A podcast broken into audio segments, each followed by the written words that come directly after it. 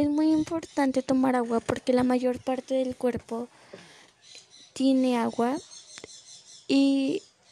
es importante estar hidratadas porque si no te puede pasar algo y también no debes consumir mucha agua en exceso porque te puede hacer mal. Y debes de tomarte, si eres mujer debes de tomar de 2 a 7 litros y si eres hombre de 2 litros y medio a 3 litros punto 7 y es muy importante tomar agua porque te puedes deshidratar y te puedes desmayar, entre otras cosas que pueden suceder.